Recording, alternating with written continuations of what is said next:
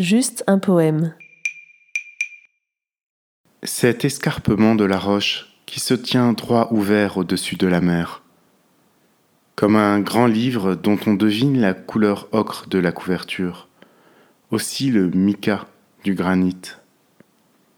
Paroles élevées par-delà les anfractuosités qui révèlent à l'âme le haut vertige de l'inaccessible. Sans défaillir, se hisser jusqu'à l'inconcevable du lieu où l'ombre se déchire. Jean-Pierre Boulic.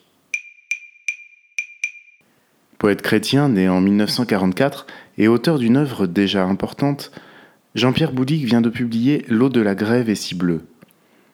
Il invite à s'intéresser à un langage libre, irrigué cependant du sang de la réalité. Face à une littérature contemporaine qu'il juge décorée par les faits divers, il propose une poésie qui ouvre le cœur à ce qui est, aux choses, aux gestes, aux faits les plus simples de la vie de chaque jour, aux réalités qu'on ne voit pas. Une poésie au plus proche des éléments et des mouvements infimes d'une géologie intime.